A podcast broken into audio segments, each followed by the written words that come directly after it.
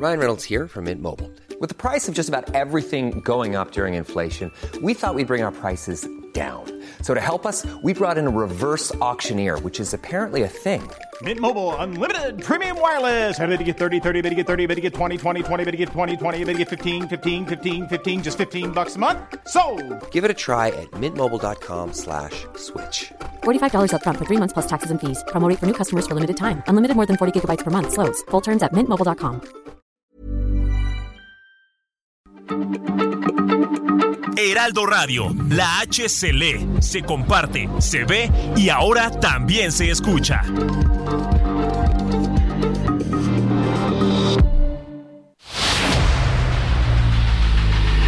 El dedo en la llaga. Había una vez un mundo en el que nadie creía. Un país de historias inexplicables. Una nación con personajes asombrosos. Santo Tomás tenía razón. Hay que ver para creer. El México increíble, las verdades que duelen, la voz de los que callan, el dedo en la llaga. Infórmate, diviértete, enójate y vuelve a empezar. El Heraldo Radio presenta El Dedo en la Llaga con Adriana Delgado. Just a small town girl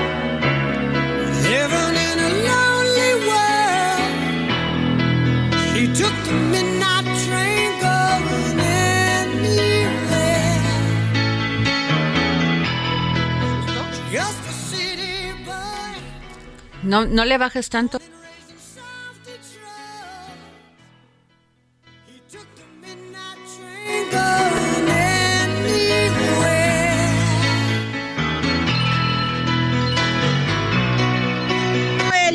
Micrófono a mi querido Juan Miguel Alonso. Con el ritmo de Journey en el álbum Escape, 1981 la fecha de lanzamiento, Don't Stop Believing. Esto es para todos los amantes del deporte y para todos los atletas que se quieren preparar para algo. Escúchenla.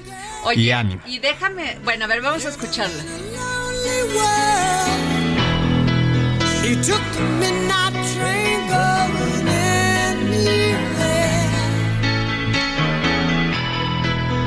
Just a city boy, born and raised in South Detroit.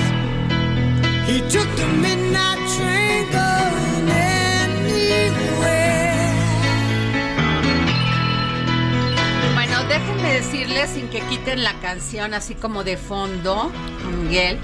Fíjate que esta, estoy leyendo Wikipedia para que no me digan que sí, yo no. A ver, la neta es la neta, ¿no? Pero dice A la que fuente. Journey es una banda de rock creada en 1972 en San Francisco, California, Estados Unidos, por el tecladista Greg Rowley y el guitarrista Neil Chon. Chun, o casi porque es, una, es un apellido alemán, integrantes originales de Santana. Tú sabes que quién fue el maestro de Santana. ¿No?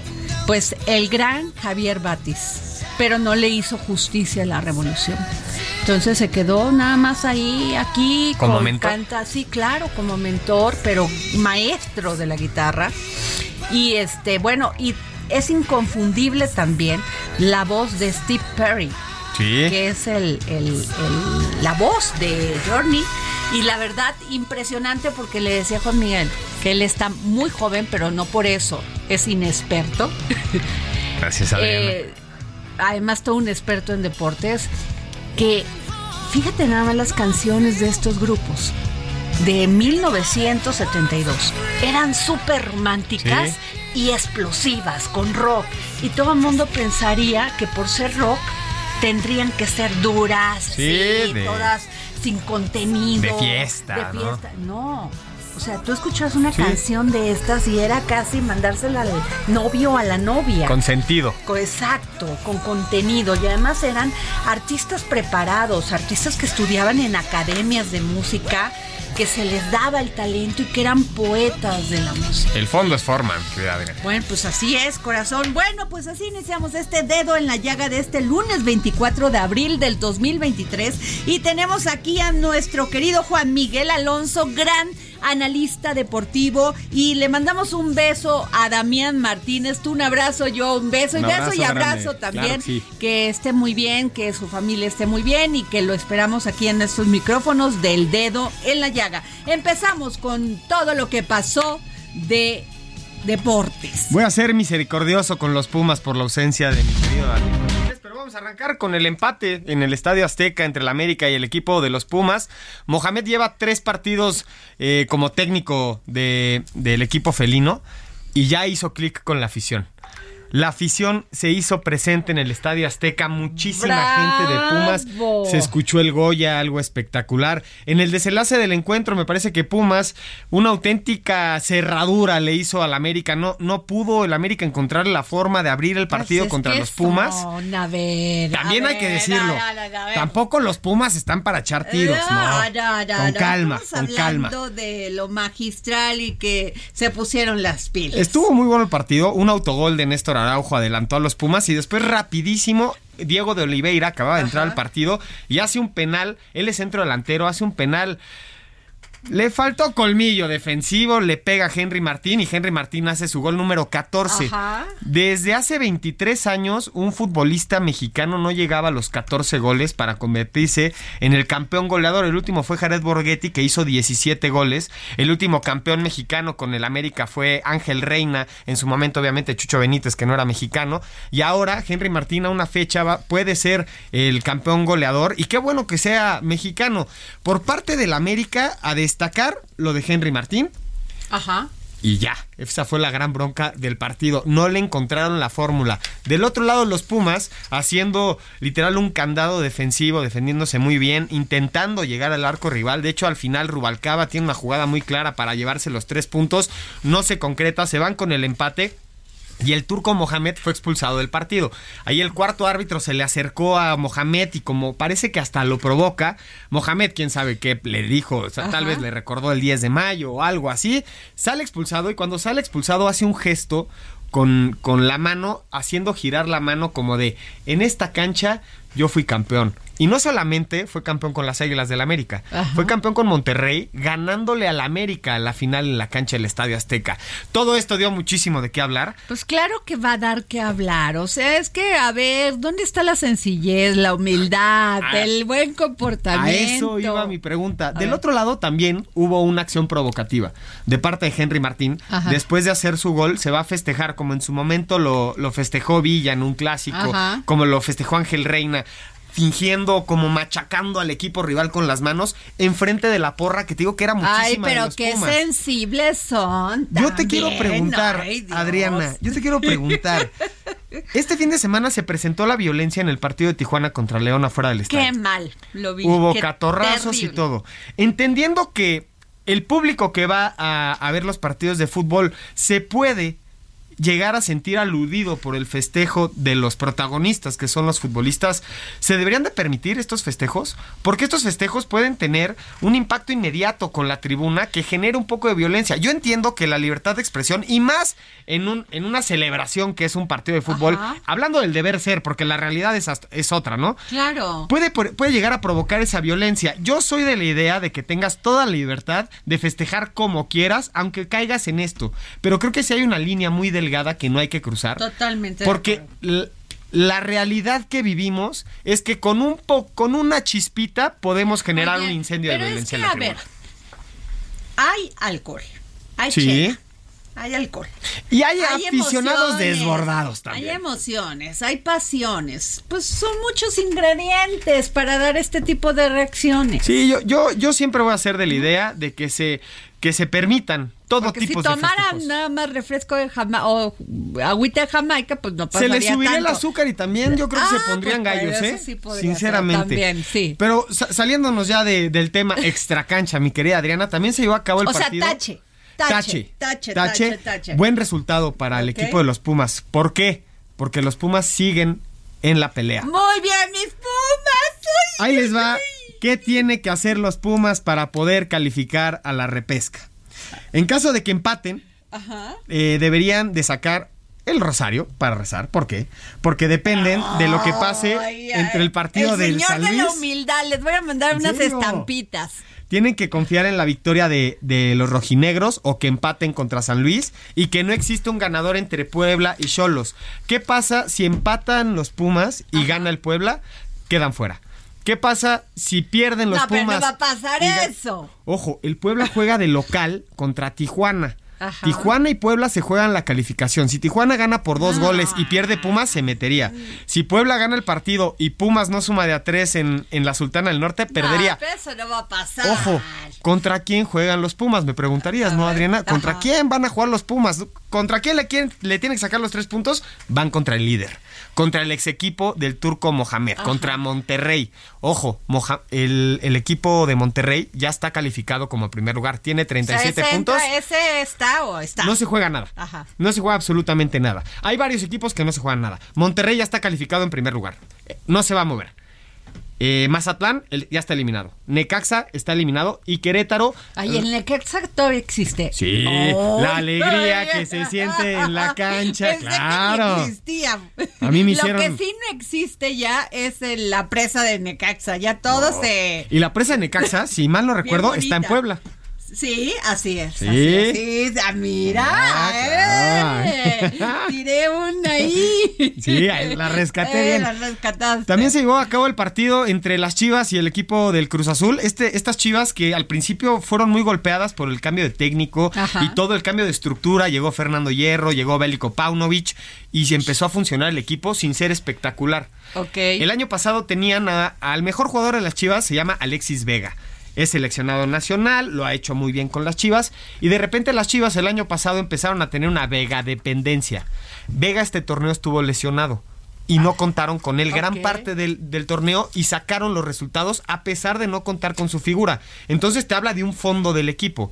Hoy las Chivas son tercer lugar de la clasificación, 31 puntos, empatado con las Águilas del América, ligan tres, tres victorias consecutivas previo a meterse a la liguilla y parece parece que la afición de Chivas puede empezar a soñar en grande con este rebaño Pues qué bueno, porque en un estado de donde son procedentes las Chivas, Guadalajara, Sí. eh, con un muy mal gobernador como Enrique Alfaro y todos los feminicidios y delincuencia, me da gusto que por lo menos tengan esta ilusión. Y es un buen termómetro para medir el fútbol mexicano. Te voy a decir Así por es. qué las Chivas juegan con puros mexicanos. Ah. Entonces, el hecho de que un equipo con puros mexicanos esté compitiendo en la parte alta del torneo, del torneo te habla de que el nivel de los mexicanos está Puntito. al nivel de los extranjeros que tiene Monterrey, el América, Toluca, Pachuca Bueno, y León. También le voy a mandar estampitas. Sí, podría, podría De ser aquí de San Judas hasta de... muy bueno para el equipo de las Chivas. También tenemos buenas noticias, buenas noticias. ¿Por qué? Porque México sacó oro con tiro con arco. Ah, bueno, ahí siempre, Copa- ahí siempre nos Sí. ha ido muy bien, ¿eh? Sí, pero acuérdate que para, para los esfuerzos se aplauden, los éxitos se premian.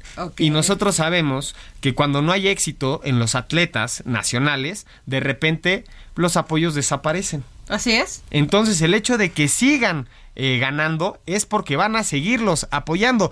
Aida Román, Alejandra Valencia y Ángela Ruiz fue la tripleta de oro y le ganaron Gran 6-0 orgullo. a China, que Qué no es un flan China, Sí. ¿eh? 6-0 a China. También en ciclismo también se Ay, llevó a ver, a ver, a ver, porque eso sí me encanta. Sí, ¿eh? pero es ciclismo de pista. Sí. Estas que es de Ah, a toda velocidad.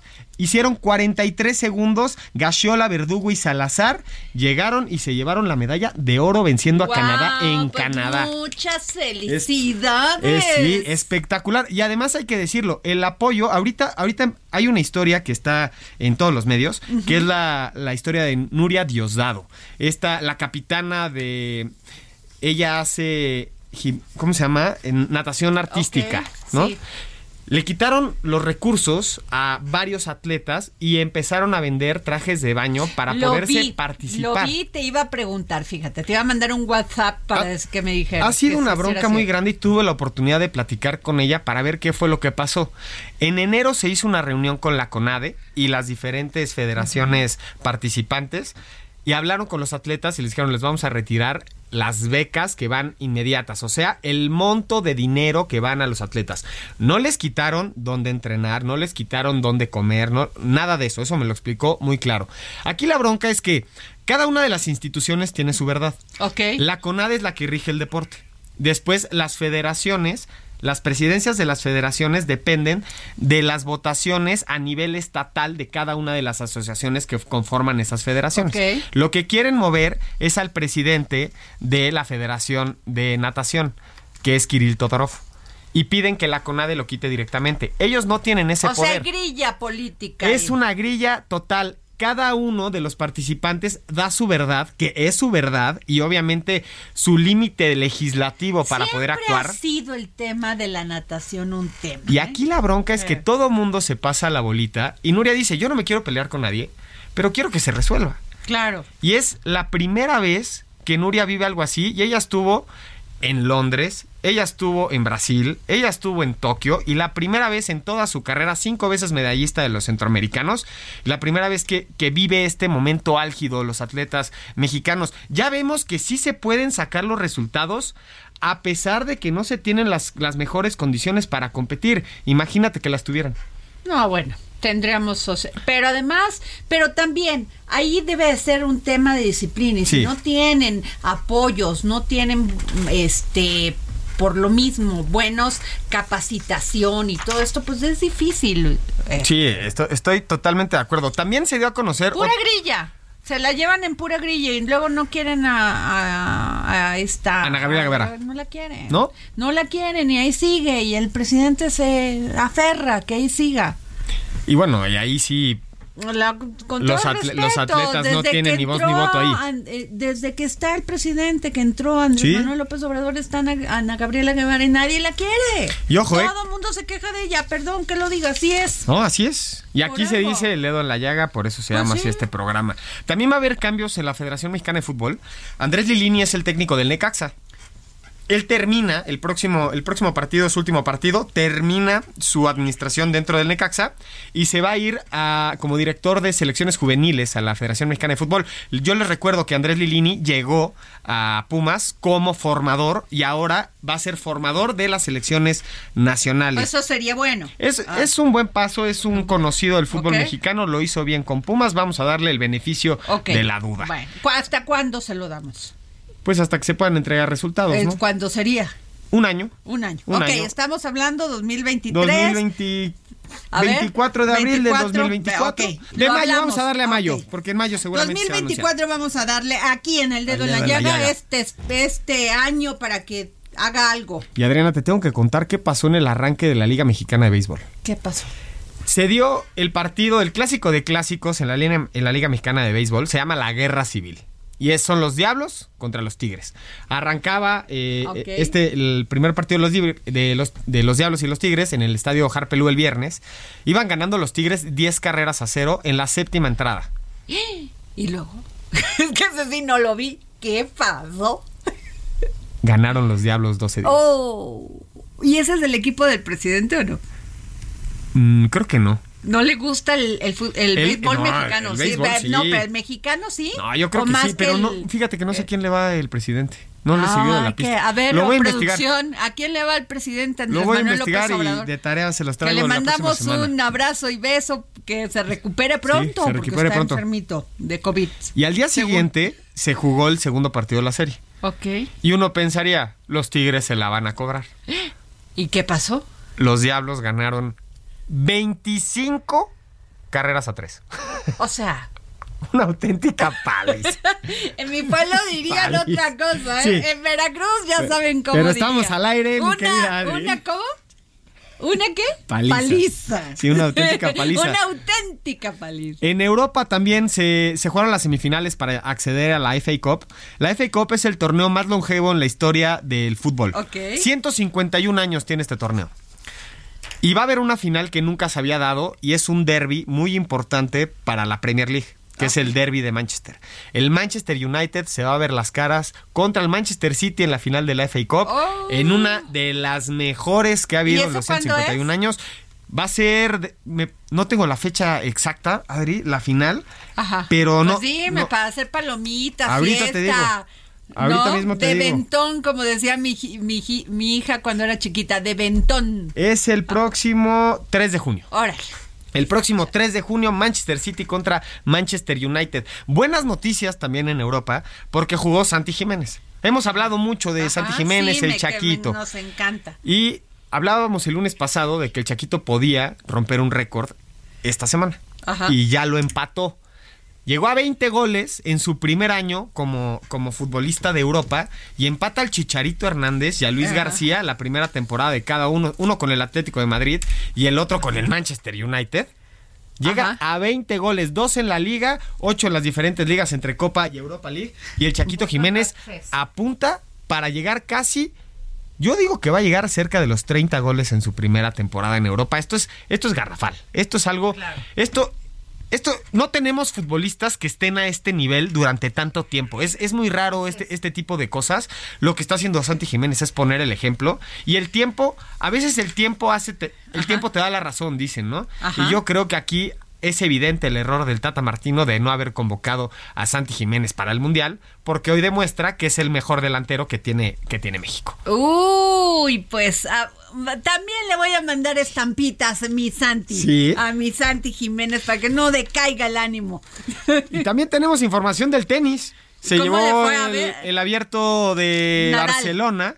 No, Nadal no, pero el sustituto de Nadal es Carlitos Alcaraz. Ay. Y se lleva por segundo año consecutivo el abierto de Barcelona y le gana la final al griego Stefano Tsitsipas. Sí. Stefano Tsitsipas y Alcaraz se han visto cuatro veces de cara a cara en, la cancha de tenis. Cuatro victorias para Alcaraz.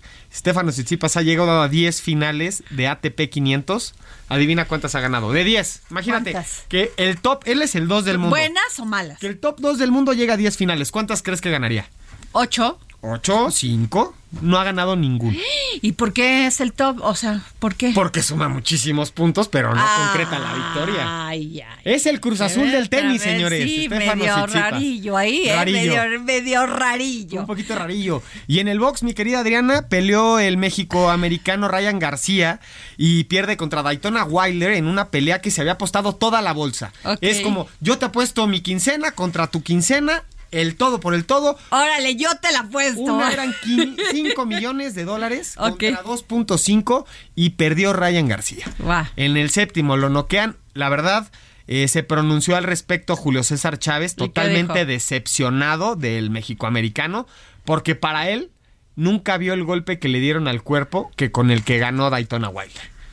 Polémica en el box, Uy, mucha ya hay polémica que en el box. de eso. Claro pues sí. no sabes cómo te agradezco, mi querido Juan Miguel Alonso, gran analista deportivo por estos Gracias, minutos Adriana, a para orden. informarnos sobre el deporte aquí, a Y la audiencia. con muchísimo gusto nos escuchamos el próximo lunes. Pues muchas gracias. Y bueno, hablando de otros temas, en México estamos por caer en una insensatez ante la propuesta presentada y aprobada en la Cámara de Diputados eh, por este en este tema de la ley mine- de minería. No, la ley minera, estoy aquí muy mal. Es que ya me emocioné tanto con deportes, pero para eso tengo a Ramsés Pech, experto en el sector energético. Ramsés, ¿cómo estás? Buenas tardes, ¿cómo estás? Te mando un saludo. Oye, pues aquí con el tema del el cambio o modificación de leyes en este tema de sobre la exploración, extracción, explotación o transformación y hay un gran debate. Sí, y creo que los diputados que aprobaron eh, la propuesta, bueno, tienen que hacer una revisión todavía un poquito más exhaustiva en el Senado, ahorita que ya fue enviada, pero yo lo veo desde un punto de vista económico porque en el dado caso que se llegase a aprobar estas modificaciones en la ley, sobre todo en la parte minera, porque también está contemplado de la- el uso del agua y todo lo demás, pero principalmente en la ley minera, tendría que darse al Litiomex y al, empre- y al, al Sistema Geológico Mexicano en el 2025 entre 400 y 600 mil millones de pesos de puro presupuesto para que puedan operar en función de lo que le están en función de lo que le están colocando en esta ley. Claro. Aquí, aquí hay algo muy importante. Cuando yo veo la inversión extranjera directa en el sector de minería, que está de acuerdo a la Secretaría de Economía, en donde está la extracción del petróleo y del gas, que desde el año 2000 al 2014, la pura minería correspondía casi al 99%. Ajá. Cuando entra la reforma energética, aumenta a un 40% la inversión en extracción y exploración Ajá. en el sentido de sacar el crudo y solo el 60% la parte minera. ¿Qué tiene que ver con todo esto? Resulta ser que hoy en día el sector minero tiene una alta importancia derivado que el gobierno en las últimas tres décadas no ha invertido en la parte de inversión pública, solo en el sector de hidrocarburos. Entonces, ¿por qué digo y asevero que es de entre 400 y 600 mil millones de pesos? Porque ahora dicen que el sistema geológico mexicano tendría la facultad de explorar, tendré la facultad de hacer las licitaciones. Ramsés, Ramsés, déjame irme a un corte y me vuelvo a comunicar contigo porque quiero seguir hablando de esto y quién más que contigo, que eres un gran experto en este tema. Por favor. Nos vamos a un corte y regresamos.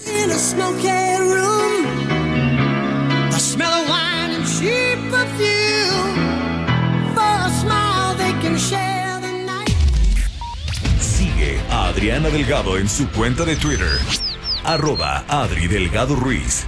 Además, te invitamos a enviar tus opiniones y comentarios en texto o por mensaje de audio a través de WhatsApp al 55 2544 3334. Y si quieres escuchar El Dedo en la Llaga de El Heraldo Radio, en cualquier momento y donde quiera que te encuentres, descarga el podcast disponible en Spotify y iTunes.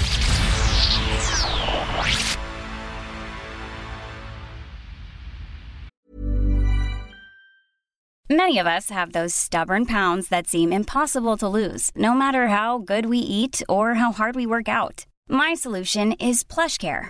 PlushCare is a leading telehealth provider with doctors who are there for you day and night to partner with you in your weight loss journey. They can prescribe FDA-approved weight loss medications like Wagovi and Zepbound for those who qualify. Plus, they accept most insurance plans. To get started, visit plushcare.com slash weight loss. That's plushcare.com slash weight loss.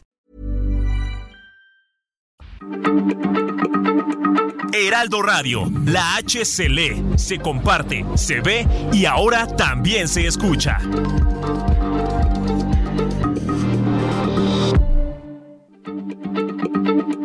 Heraldo Radio, la H se lee, se comparte, se ve y ahora también se escucha.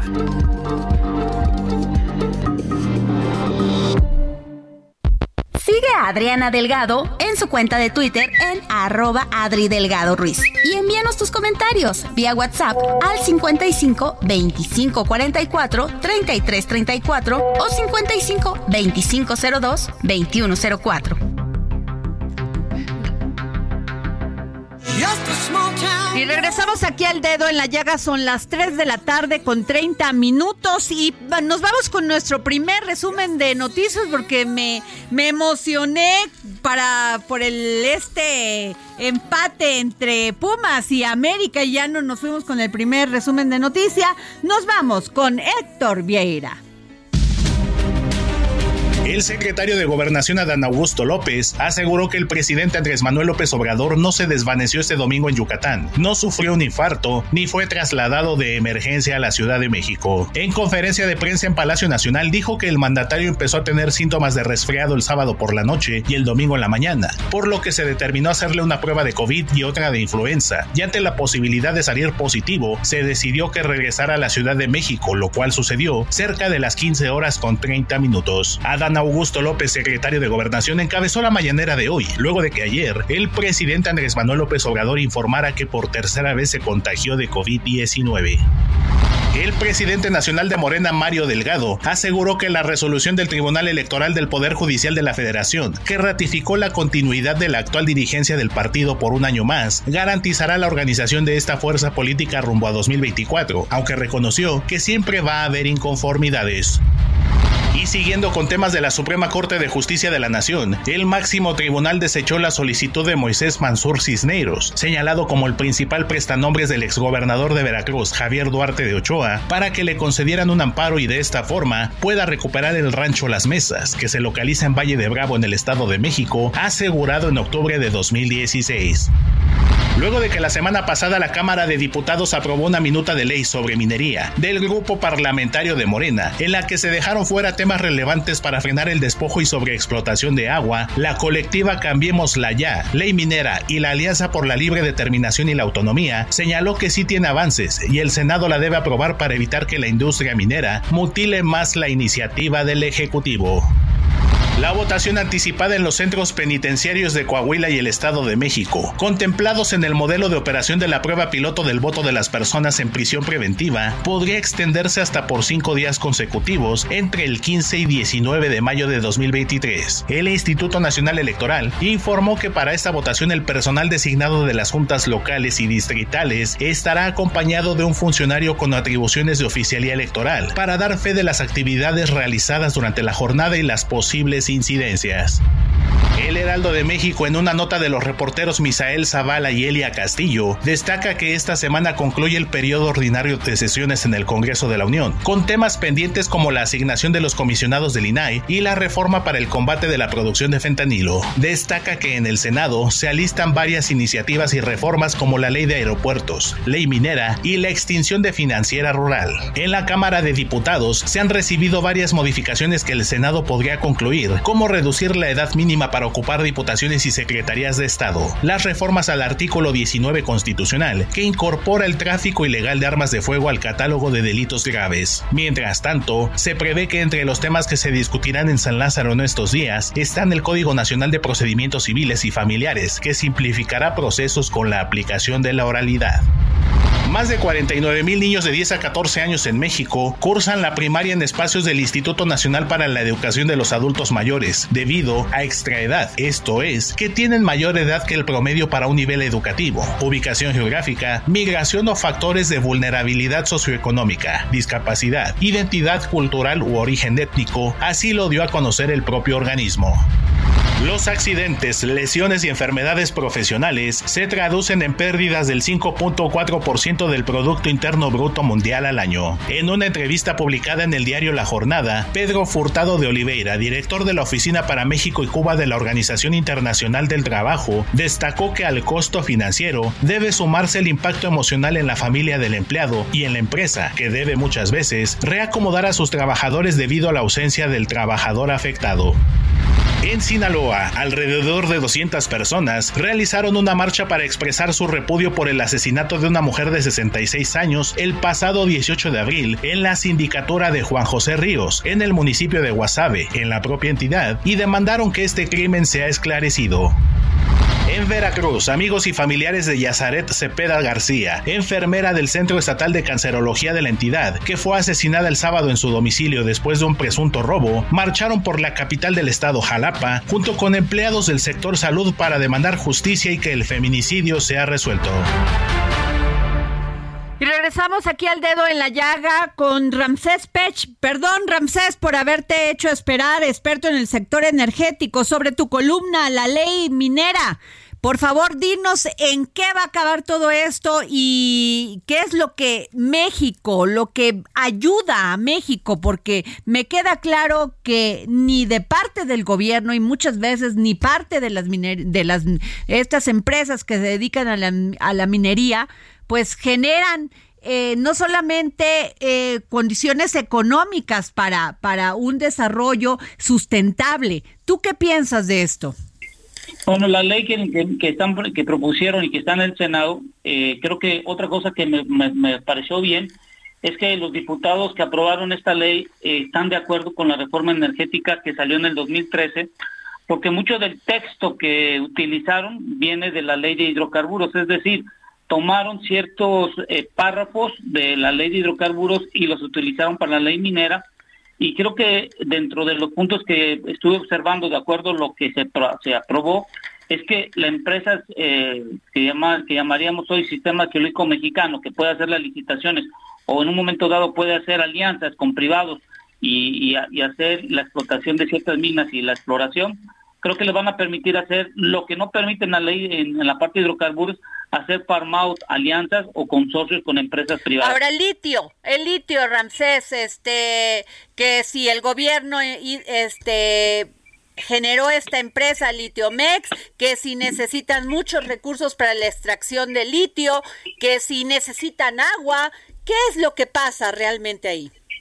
Bueno, ahí hay un alto riesgo y lo estamos viendo porque revisando los costos del, carbonato de hidróxido de litio, que es lo que sale del, litio, por así llamarlo, en su refinación, eh, del mes de noviembre a, a, la fecha de este más o menos de estos datos de la, anterior semana, el precio del litio cayó casi un 60% en los mercados chinos.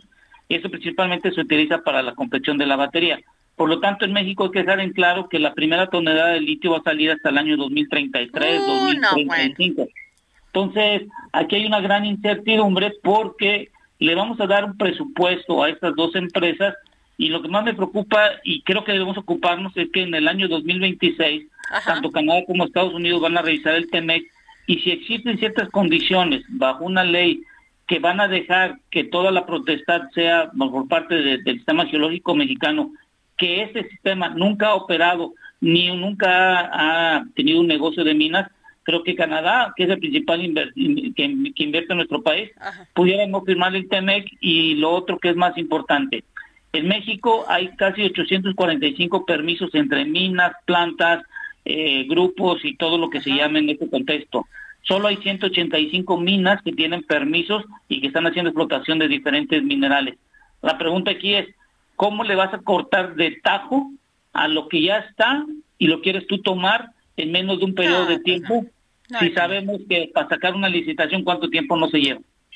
Pues sí, es que a veces yo siento que no le dicen la verdad al presidente Andrés Manuel López Obrador. La verdad. No, la, la verdad y la, y la realidad hoy en y día. Le, le hacen números, este, este, ¿cómo dicen? Números de colores nada más y no le dicen la verdad y ahí va el tema. Eh, y creo que lo más importante es, si es del 2024, de acuerdo a los precriterios que sacó Secretaría de Hacienda de Crédito Público, que vamos a a tener un presupuesto de gastos de 8.5 eh, billones de pesos. Imagínate en el 2025 con todo esto. no hay manera. ¿Cuánto va a ser? Pues sí. No, en fin, pero te agradezco mucho, mi querido Ramsés, por tu gran análisis y gracias por contestarnos la llamada para el dedo en la llaga. Gracias, que tengan una buena semana. Gracias, pues ahí está, con un gran experto, si algo sabe, Ramsés Peches, de todos estos temas de hidrocarburos, de minería. Y bueno, fíjense que eh, gracias al programa de, al programa Agua para el Bienestar que impulsa el diputado federal de Morena, Cuauhtémoc Ochoa, familias de distintas comunidades de Hidalgo han resuelto, han pues sí, resuelto a apoyar con todo también todo el tema del abasto del agua, cuidar el agua y han sido beneficiadas con la obtención de agua purificada a bajo costo. Entonces, pero ya tengo al diputado Cuauhtémoc Ochoa, creo que todavía lo teníamos en la línea, pero creo que ahí tenemos un problema. Y yo sí les quiero hablar de un tema muy triste, mucho, muy triste, porque no solamente no han bajado los feminicidios en nuestro país, sino se han incrementado. Y se han incrementado de una manera violenta, salvaje, dolorosa. Fíjense nada más. Feminicidios han marcado los últimos días, entre marzo y abril, en diversas entidades del país, o sea, como Veracruz, Guanajuato, Nuevo León, Chiapas y Sinaloa. En Mazatlán, Sinaloa, una mujer de 66 años de edad fue asesinada y el presunto responsable es un nieto de la mujer de la tercera edad, quien ya se encuentra detenido. Bueno, en este caso por lo menos ya lo detuvieron no hay impunidad. En León, Guanajuato, una mujer fue ejecutada presuntamente por equivocación en un ataque directo en el interior de un domicilio que comparte con otro domicilio, aunque distinta letra. Y la semana pasada fue asesinada a balazos una mujer de 52 años de edad, quien se encontraba en un polideportivo de la colonia La Merced en Guajapan de León, en la Mixteca, Oaxaca este, oaxaqueña y otra mujer resultó herida. De acuerdo con testigos, las mujeres habían terminado de jugar básquetbol y estaban descansando cuando un hombre se acercó a ellas con un arma y comenzó a dispararles principalmente a la que falleció. Y en Monterrey, una mujer murió apuñalada presuntamente a manos de un de su cuñado con un padecimiento mental la noche del viernes en el municipio de Escobedo, Nuevo León. El crimen se registró en el interior de una vivienda en la cual estaban dos niños de seis meses y dos años, hijos de la mujer asesinada. Y también A ver, en Sachil, en Oaxaca, encuentran cuerpo de mujer asesinada. La víctima fue encontrada en el camino a la lobera de la localidad de Villa Sachila y fue identificada con las iniciales MLA. La fiscalía agregó que esta investigación se hace con perspectiva de género y bajo el protocolo de investigación ministerial, policial y pericial del delito de feminicidio. Y la, la tarde noche del sábado fue localizado sin vida el cuerpo de una mujer con visibles huellas de violencia al interior de una vivienda en colonia de la, en una colonia de la ciudad de Jalapa en Veracruz. La mujer ha sido identificada como Yaracet Cepeda Martínez, quien era enfermera del Centro Estatal de Cancerología y era originaria de Papantla. Y la joven Perla Cristal Gaviña, de 19 años, fue localizada sin vida en Coroneo, Guanajuato. Desde el 9 de abril, Perla Cristal salió de su casa ubicada en la colonia Barrio Santa Ana de Tláhuac. La Fiscalía de Guanajuato dio a conocer que el 11 de abril se localizó un cuerpo sin vida y calcinado en un camino del municipio de Coroneo y tras revisar el perfil genético, se estableció que el cadáver corresponde al de Perla. Al momento se ha detallado que los dos hombres que viajaron con ella podrían estar involucrados en su desaparición. Y la noche de este viernes se reportó el asesinato a balazos de una mujer mientras cargaba a su bebé de aproximadamente un año de edad en la calle Cedros de la colonia Lagunilla en Cuernavaca. Extraoficialmente se sabe que sujetos armados a bordo de una motocicleta habrían interceptado a la víctima y le dispararon en repetidas ocasiones mientras cargaba a su bebé, el cual sobrevivió al ataque. Stephanie Naomi, de 13 años, fue asesinada el 20 de abril en Tecolutla, Veracruz. Su presunto atacante es Víctor Yael N. y se encuentra detenido luego de ser entregado por su padre un día después de la agresión. Naomi iba en bicicleta mientras el agresor se trasladaba, se trasladaba en una motocicleta junto a otro cómplice. Entonces fue sujetada por Yael, N, quien procedió a apuñalarla, recibiendo una de las heridas en la garganta, lo que había provocado la muerte. Muerte, perdón. Beyoncé Amaya, de 20 años y residente de Texas, Estados Unidos, fue reportada como desaparecida el 9 de abril tras viajar al municipio de China, en Nuevo León.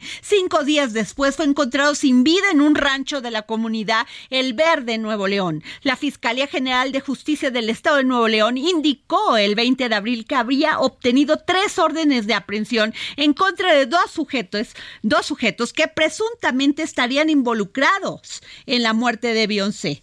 Posteriormente fue capturado Martín N., 19 años, presunto responsable del feminicidio de la joven, quien era madre de un bebé de cuatro meses. Y Verónica Vianey, de 32 años, fue localizada sin vida en Sinacatán, en una carretera de Chiapa de Corzo, en San Cristóbal de las Casas, Chiapas. De acuerdo con la Fiscalía General de Justicia del Estado de Chiapas, el cuerpo presentaba múltiples impactos de bala. La mujer fue vista por última vez el 20 de abril cuando salió de su domicilio hacia el trabajo en un hostal de San Cristóbal de las Casas. Sin embargo, por la noche su familia perdió comunicación con ella y sus restos fueron encontrados un día después. Y Denise, de 20 años, fue encontrada sin vida en Batamoto, Sinaloa tras ser vista por última vez el 21 de abril cuando salió de su casa con amigos y su exnovio hacia una fiesta.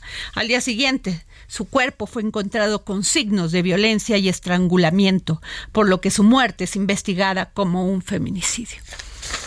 Triste lo que les dijo. Triste, preocupante, desgarrador. Y nos vamos a otro tema, pero no quise dejar de decir, de informarles a ustedes que no sé, cuando nos dan las cifras de que los feminicidios bajan, no sé de dónde los ven, porque aquí está la prueba.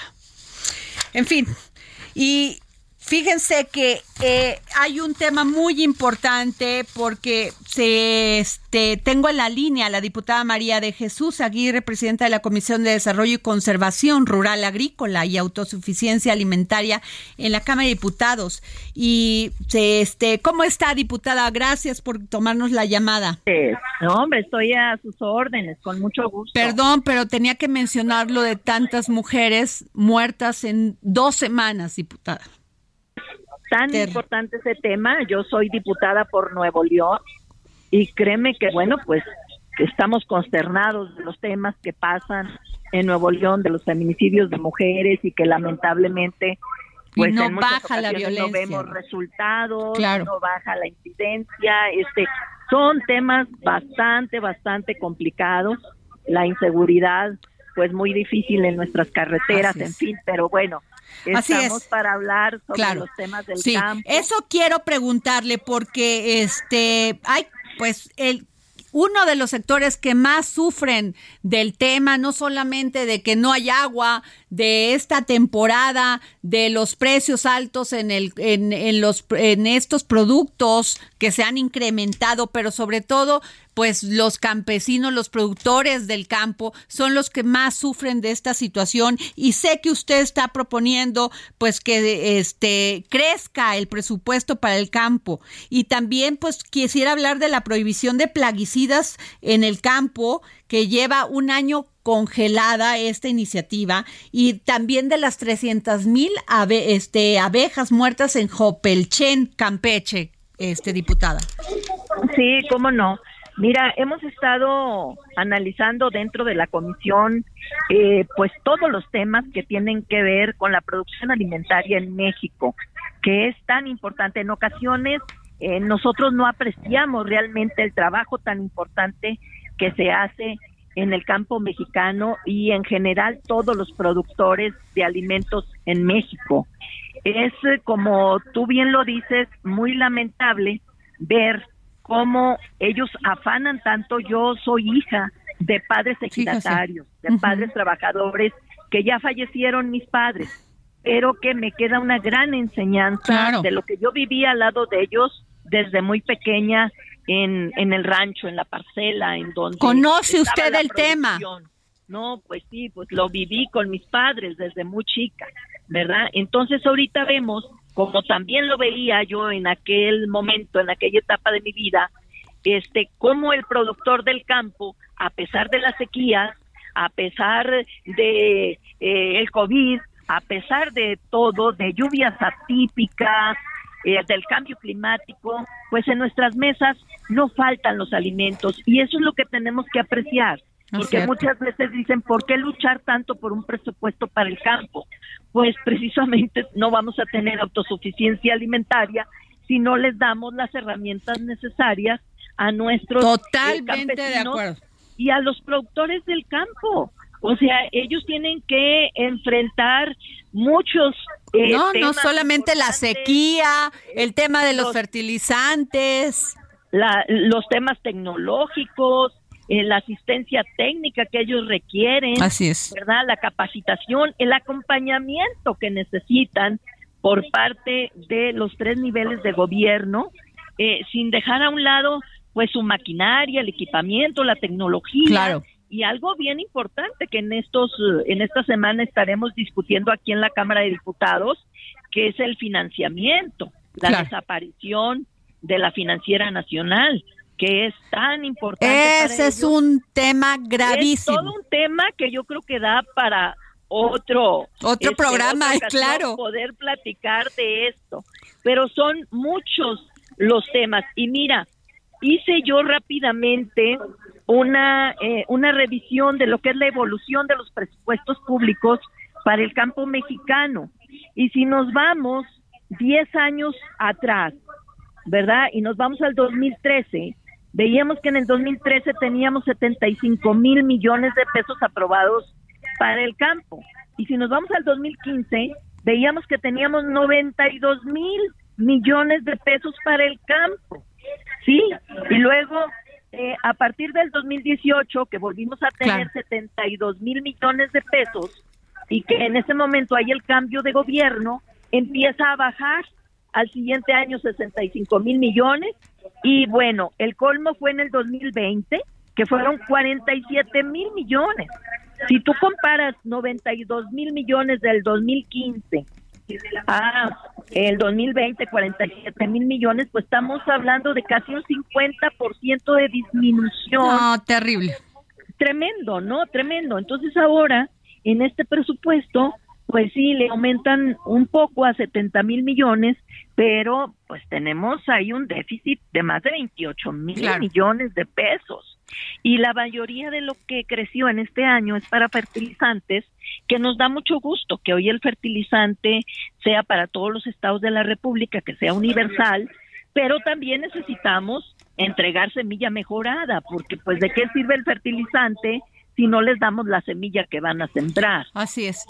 Entonces, pues mira, realmente la propuesta de iniciativa a la Ley de Desarrollo Rural Sustentable es para solicitar la irreductibilidad del presupuesto, ¿verdad? Que, que es este, pues realmente algo en lo que debemos nosotros de trabajar, aunque sea un peso más, claro, pero que siempre sea un poco más para el campo mexicano, para aquellos que no solamente el campo, ¿eh? sino también son agricultores, son ganaderos, son pescadores incluso, ¿verdad? Aunque son diferentes comisiones, pues yo veo más pues usted ve, está ahí. Pero, y, diputado, ¿usted qué piensa de estas 300 mil abejas muertas en Jolpechen, Campeche? Oye, fue terrible. Es realmente muy, muy lamentable. Es un crimen. ¿Verdad? ¿Y qué se puede hacer? Porque el, pues el gobierno, hemos hablado con las personas de Jolpe, Jolpechen y no han ido a verlos, ni siquiera se han enterado. Es muy importante que aquí de inmediato la Secretaría de Agricultura, ¿verdad? Ponga atención a este tema tan importante. Recordemos que las abejas, ¿verdad? Eh, no solamente es lo que producen, pues sin abejas no hay vida. Que todos los días consumimos. Claro. Sin abejas no hay vida.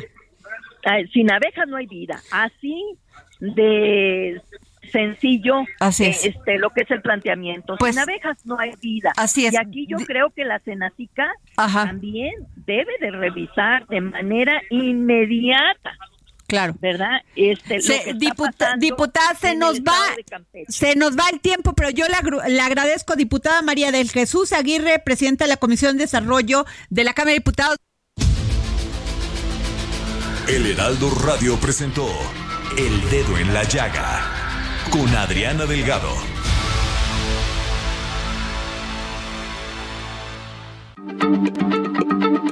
Heraldo Radio, la H se lee, se comparte, se ve y ahora también se escucha.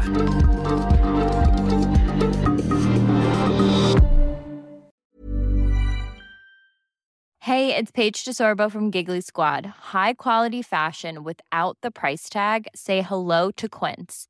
I'm snagging high-end essentials like cozy cashmere sweaters, sleek leather jackets, fine jewelry, and so much more. With Quince being 50 to 80% less than similar brands. And they partner with factories that prioritize safe, ethical, and responsible manufacturing. I love that. Luxury quality within reach. Go to quince.com slash style to get free shipping and 365 day returns on your next order. Quince.com slash style.